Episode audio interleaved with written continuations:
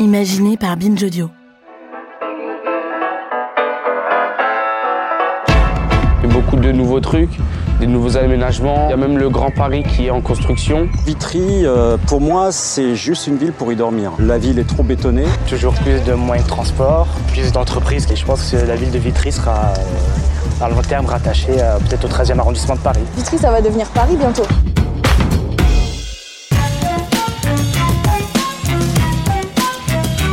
Avec 68 futures gares, le Grand Paris Express met la banlieue sans dessus-dessous.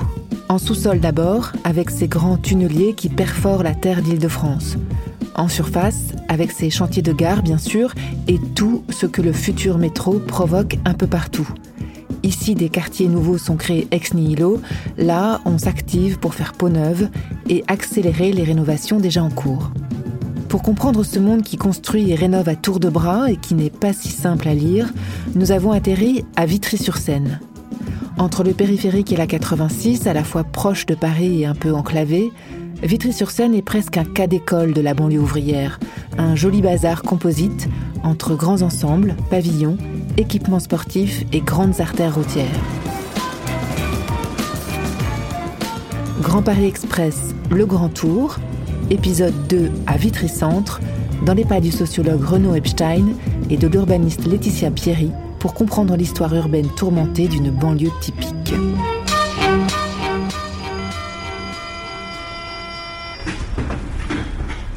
On est arrivé à Vitry, on arrive dans ce, bout de banlieue avec des grands immeubles juxtaposés les uns à côté des autres, euh, des opérations qui ont sans doute été conduites dans les années 60 jusqu'au début des années 70 où on a l'impression que, euh, pour parler comme les architectes, il n'y a pas de plan masse.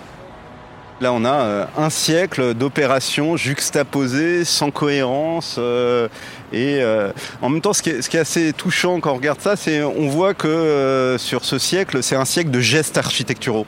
On a l'impression que c'est euh, l'architecte de- d'Euro Disney des années 90. euh, Là derrière, une barre, comme voilà tout ce qu'on a produit de manière standard dans les années 60. Les petits pavillons là-haut qui représentent la production du début du XXe siècle, l'autoconstruction ouvrière. On a tout. En fait, c'est un écomusée, hein, cette affaire Vitry-sur-Seine. Et finalement, c'est à l'image d'une certaine façon de, euh, cette ville et une image de, ce qu'a historiquement été euh, la banlieue, qui est euh, une urbanisation non pensée, non planifiée. Et on est, de ce point de vue-là, dans, dans un territoire qui est assez emblématique de, la banlieue, telle qu'elle s'est développée tout au long du XXe siècle. Alors ce qui est, intéressant, c'est que euh, est là dans un territoire qui est déjà très urbanisé. Hein, où tout autour de nous, il y a des grands ensembles. euh, euh, il y a le tramway qui est livré, hein, puisqu'il est en train de passer là juste derrière nous, mais il y a tous les travaux d'aménagement autour. Il y a les grands travaux du- du Grand Paris Express. Et puis surtout, tout autour de cette future gare du Grand Paris Express, là quand on se tourne et qu'on regarde, qu'est-ce qu'on voit? Il y a des grues partout. Si on part d'est en ouest, euh, on a déjà des, des grandes ruptures topographiques donc, qui nous conduisent progressivement vers la Seine. Donc, euh, on a le- le- l'espace du plateau où on est sur des grandes étendues euh, euh, végétales. euh, où on se sent plus du tout euh, dans un espace urbain dense. Ensuite, on a toute une partie euh, donc d'habitat qui s'est implanté sur le coteau. Donc, on a un vrai rapport avec le paysage lointain qui est très intéressant. Donc, c'est majoritairement des tours qui ont été construites, en tout cas des bâtiments assez hauts. Ensuite, on arrive sur euh, la, départementale euh, donc, qui vient de, depuis Paris euh, et qui va vers le sud francilien. Et là, on a quelque chose de très urbain, un espace très urbain, très dense. et ensuite, on est plus sur du pavillonnaire, mais encore un peu de, de grand ensemble qui viennent se côtoyer. Et ensuite, on arrive sur tout l'ancien espace industriel. Et après, on est sur la Seine. Donc ça fait beaucoup de séquences euh, complémentaires qui permettent en fait d'avoir des rapports au paysage aussi qui sont très variés. Et euh, ce qui fait que c'est une ville qu'on peut arpenter de manière euh, complètement différente à chaque fois qu'on refait un parcours. C'est typique de la mosaïque. Puisque c'est vrai que c'est finalement classique de se dire on a des pavillons d'un côté et puis les grands ensembles qui viennent. Ce qui est intéressant, c'est qu'il y a vraiment d'autres espaces euh, Il y, a des- parcs euh, magnifiques, euh, très bien composés, qui, sont très bien entretenus d'ailleurs. Il y a le rapport à la scène qu'on n'a pas forcément toujours. Et, là, ce qui est intéressant aussi, c'est qu'il y a des projets urbains qui se développent pour affirmer ce rapport à la scène qui n'est pas forcément évident aujourd'hui puisque on a des voies ferrées qui viennent traverser la ville du nord au sud et qui créent une vraie rupture pour le coup dans les, dans les cheminements. Mais du coup, je dirais que Vitry, voilà, elle est, typique euh, d'une banlieue euh, classique, sauf que en fait sa particularité c'est d'avoir des composantes euh, supplémentaires et une grande diversité d'équipements aussi.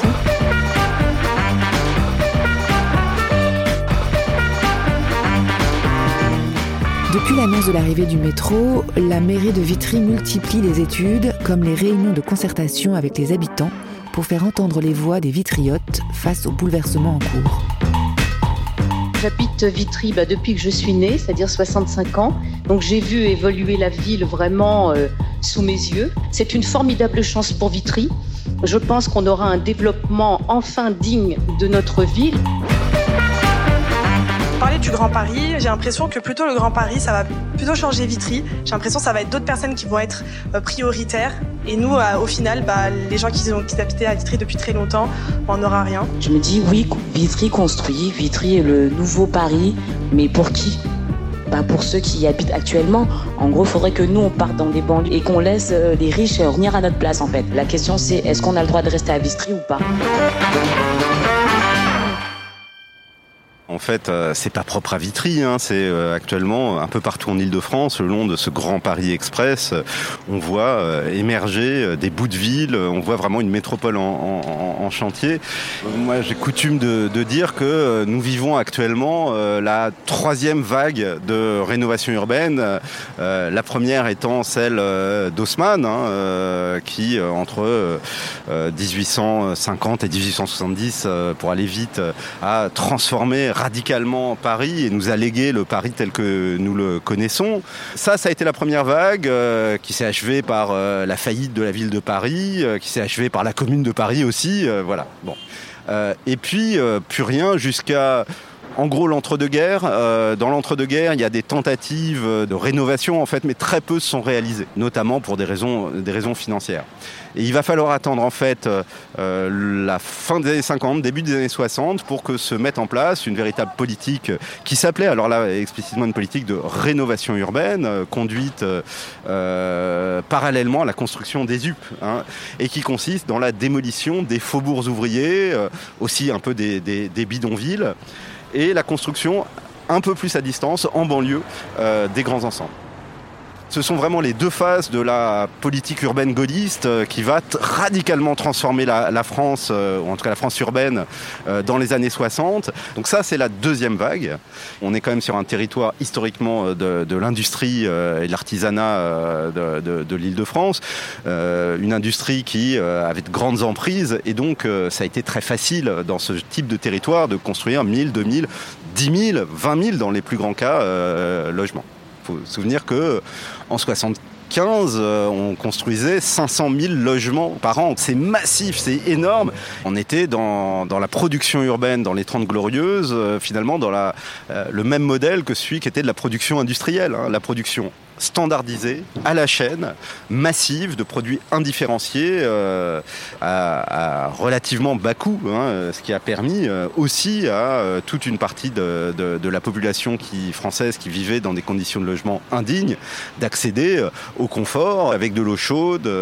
voilà, hein, on, a aujourd'hui cette vision qui est tellement négative sur la production urbaine des années 60-70 qu'on oublie quels étaient les enjeux euh, auxquels étaient confrontés les aménageurs, les décideurs publics euh, à, l'époque. Hein. Je trouve qu'à Vitry, euh, il y a vraiment plusieurs côtés. Un côté plutôt ghetto et un côté pour, on va dire, les riches.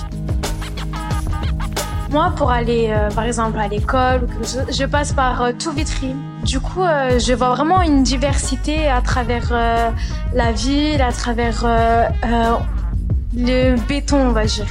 Il y a un côté vraiment très, très vert et un côté très gris. Quand on regarde dans, ces quartiers de grand ensemble, on a à la fois des, logements qui ont été construits à très très très très bas coût, avec des, de très mauvais matériaux qui 4-5 ans après leur livraison étaient déjà très dégradés. Et euh, cette dégradation, elle tient euh, très largement au fait qu'à partir des années 70, euh, on, ferme les robinets. En 73, on a la circulaire Guichard, hein, du nom du ministre Guichard. J'adore moi le, sous-titre, hein, puisque c'est une circulaire qui, dont le sous-titre est Ni bar ni tour. Et alors là, on dit, allez, c'est fini. On arrête pour plein de raisons. D'abord parce que c'est moche, ensuite parce que euh, ces grands ensembles produisent de la ségrégation.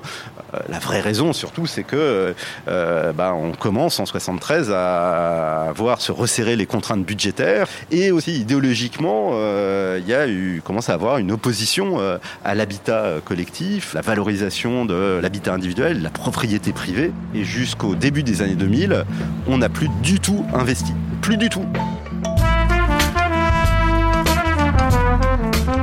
Plus Vitry d'en bas et Vitry d'en haut. Genre, en fait, euh, le Vitry d'en bas, ils sont plus ensemble et le Vitry d'en haut, ils sont isolés. Par exemple, euh, nous, euh, on n'a pas comme des choses comme le Vitry d'en bas. Par exemple, eux, ils ont des centres de quartier. par exemple, il y a une, bah, notre cité voisine, la Smise. Ils ont un centre de quartier et ils voyagent, ils font plein de trucs. Et nous, je sais pas, on est, on n'est pas mélangés aux autres.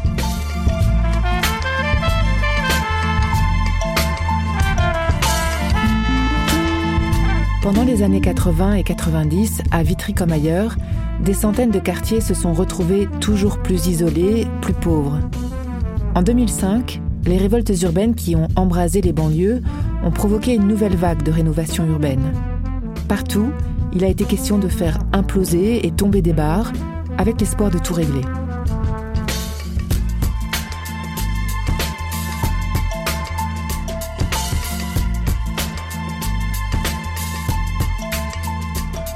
Troisième vague de, rénovation urbaine, elle s'est amorcée à la fin des années 90 hein, avec le lancement de la politique euh, par Claude Bartolone, qui était alors ministre de la Ville, de ce qu'il appelait à l'époque la politique de renouvellement urbain et qui s'est prolongé à partir de 2003 avec la loi Borloo et le programme national de rénovation urbaine qui, euh, alors là, produit des transformations absolument massives. Hein. C'est près, de 45 milliards d'euros d'investissement. 500 quartiers qui ont fait l'objet euh, partout en France d'opérations de démolition, euh, reconstruction. Et alors, ce qui est très intéressant quand on regarde cette, on fait une mise en perspective historique, Haussmann, fin du 19e, euh, la rénovation urbaine gaulliste dans les années 60, puis euh, la rénovation urbaine contemporaine, on pourrait se dire que ça n'a rien à voir. Mais en réalité, euh, je tendance à penser que c'est la même chose. Euh, c'est si on regarde, euh, ce sont toujours les mêmes quartiers qui sont visés par la rénovation urbaine. Ce sont toujours les quartiers qui concentrent les ménages les plus pauvres et les derniers arrivés en ville. S'il y a une différence, euh, une différence majeure me semble-t-il, ce sont les mots d'ordre qui sont mobilisés pour la justifier. Aujourd'hui, toute cette politique de rénovation urbaine, elle est justifiée par un mot d'ordre unique, la mixité sociale avec l'idée que c'est la concentration des pauvres qui euh, génère, euh, génère des problèmes. Euh, C'était pas du tout, le cas dans les vagues précédentes.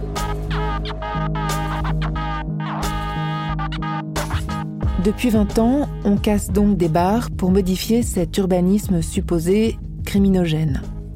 On a essayé de banaliser les grands ensembles, essayer de les faire ressembler au reste de la ville, en inventant des alignements, en mettant des clôtures. Ce qu'on a fait depuis 2003, on a investi des milliards pour rénover les quartiers et faire de la mixité et ça n'a pas marché. On a refait dans, des quartiers neufs, euh, propres, on a refait des, espaces publics euh, qui étaient souvent crades, on a refait des équipements publics, tout ça était sans aucun doute nécessaire. Mais tout ça était dans la perspective, on change l'urbain pour changer la population.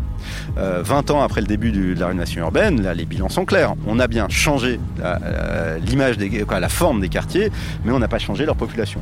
Ce qui d'ailleurs pour moi n'est pas nécessairement un problème. Hein. Pour une fois qu'on réinvestit dans les quartiers pauvres, qu'on laisse le droit aux pauvres d'y résider, c'est peut-être pas plus mal. Mais bon. Est-ce que cette mixité sociale euh, qu'on a souhaitée au départ, est-ce qu'elle est là? Moi, je la vois pas dans les écoles. Je vois des gens qui ont peur de scolariser leurs enfants dans certaines écoles, donc qui vont vers le privé, ce qui est regrettable. Est-ce que cette nouvelle population qui va qui va arriver avec le, les nouvelles infrastructures de transport, euh, est-ce qu'elle va se mélanger à la population?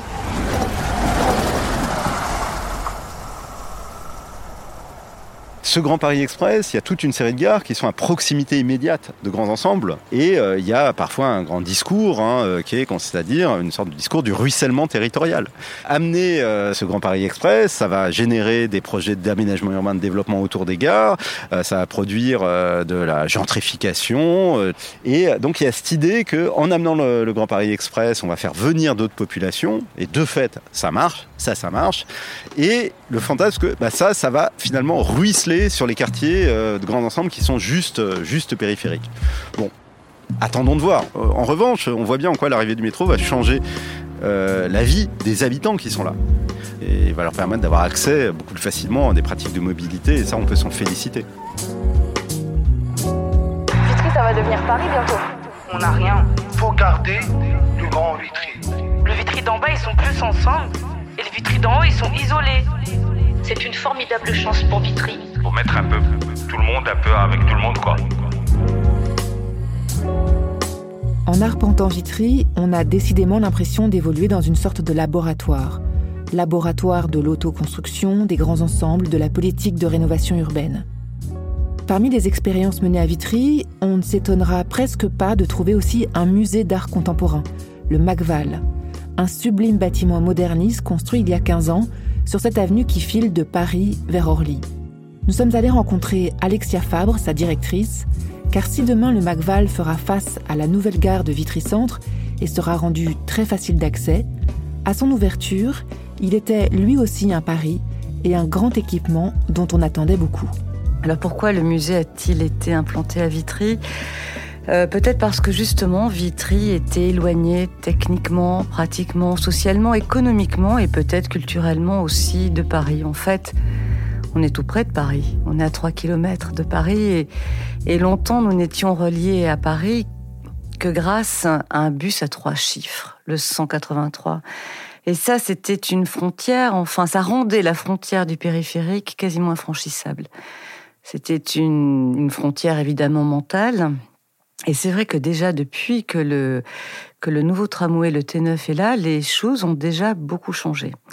Et bien entendu, avec le Grand Paris Express, ça sera encore différent. Mais pour revenir aux origines, il y avait vraiment l'idée d'offrir à ceux pour lesquels Paris était très éloigné, pour donc plein de raisons différentes, un équipement exigeant, de qualité, qui leur parle, qui leur raconte aussi leur histoire. Et c'est la raison pour laquelle le musée est justement consacré à l'art en France, avec euh, tout ce que le territoire a accueilli aussi d'artistes réfugiés. Euh, voilà, donc c'est vraiment une idée du territoire français très accueillant, très très hospitalier, et l'idée qu'il y ait aussi une sorte de réflexion entre ce qui se passe dans la population, ce, qui la compose, et euh, dans, la, dans, voilà, dans ce paysage artistique très international, même si il se situe en France. Mais parce que le musée raconte cette histoire de l'accueil des artistes en France, il est aussi évidemment adressé euh, à tous ceux qui viennent d'ailleurs. C'est pour ça que ce, ce, Grand Paris Express est pour nous si stratégique et si important parce que voilà, il va permettre à ceux d'ici d'aller ailleurs et à ceux d'ailleurs de venir ici.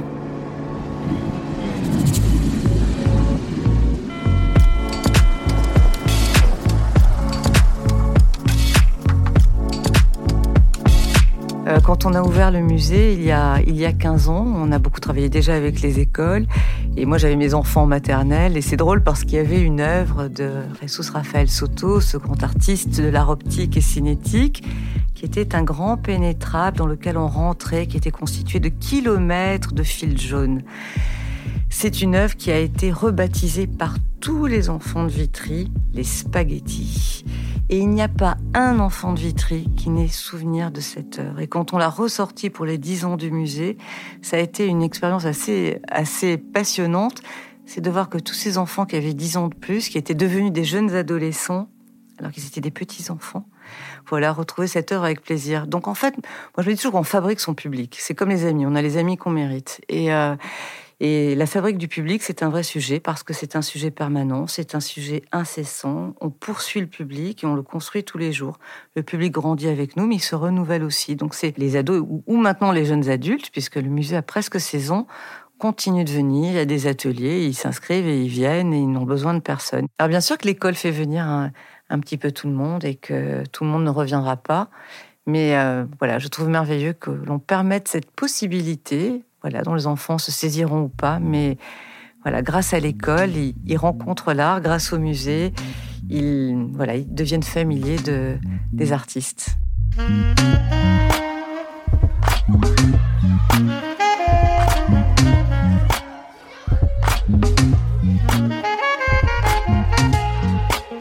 Aussi le premier intérêt, le grand intérêt de ce projet, c'est de changer aussi les représentations pour les habitants de ces territoires un peu écartés, un peu isolés. Et dans le fond, je me dis souvent que le musée, le Macval, a ouvert il y a 15 ans. Nous étions à l'époque en dehors de Paris. Nous commençons à être à côté de Paris. Et avec l'arrivée du Grand Paris Express, nous serons dans le Grand Paris. Et je pense que pour les habitants, c'est quelque chose qui va beaucoup changer. C'est-à-dire que tout d'un coup, ils seront dans un, voilà, dans, dans un territoire euh, concentrique. Euh, ils ne seront plus éloignés, ils seront rapprochés d'autres territoires, évidemment de la périphérie. Mais cette périphérie gagne en autonomie, en existence, euh, en identité. C'est nous faisons la vie. Ce qui euh, ne va pas sans m'interroger aujourd'hui, ce sont ces grands projets d'aménagement qui nous entourent, qui sont en cours d'achèvement, qui prennent bien sûr appui sur euh, ce que nous appelons de nos voeux ces nouveaux transports, euh, ces nouveaux accès, ces nouveaux liens, mais qui évidemment posent la question aussi du changement de population. Euh, Vitry est une ville très mixte, avec des aspects populaires, avec des gens euh, voilà, qui vivent dans des difficultés économiques réelles. On n'est pas limitrophe de Paris, mais on n'est pas très loin, et on est gagné aussi par une population qui ne peut plus vivre euh, à Paris. Et évidemment, moi, je, ne peux pas m'empêcher de me demander s'il y a un risque de changement aussi de la population, ceux pour lesquels on a quand même pensé le musée pourrait être amené à, partir encore plus loin. Voilà, c'est des choses auxquelles on assiste évidemment dans, dans toutes les proches banlieues de toutes les métropoles du monde. Est-ce qu'il y a un revers à ce grand bien de ce transport qu'on appelle tellement de, de nos voeux? Ça, l'avenir nous le dira. que ça va devenir Paris bientôt.